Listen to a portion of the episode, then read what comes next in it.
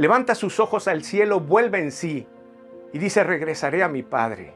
¿Cuántos ahí de sus jornaleros tienen para comer y yo aquí me muero de hambre? Pero no soy digno de ser llamado su hijo. Él decide regresar por ese camino que se fue, meditando en todo lo que podría decirle a su padre, implorando su perdón. El relato bíblico en Lucas capítulo 15 nos dice que su padre le está esperando.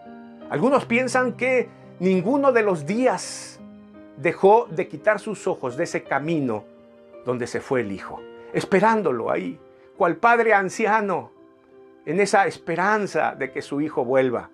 Y el relato del hijo volviendo dice así. Lucas capítulo 15 y versículo 20, leo la nueva traducción viviente. Dice, entonces regresó a la casa de su padre.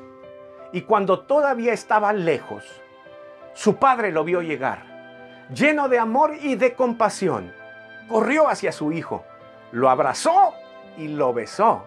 Imagínate la escena. El padre divisa la figura de él a la distancia y sabe que es su hijo.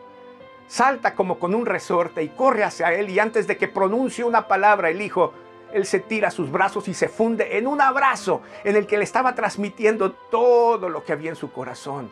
¿Cuánto habrá recibido el hijo en ese abrazo?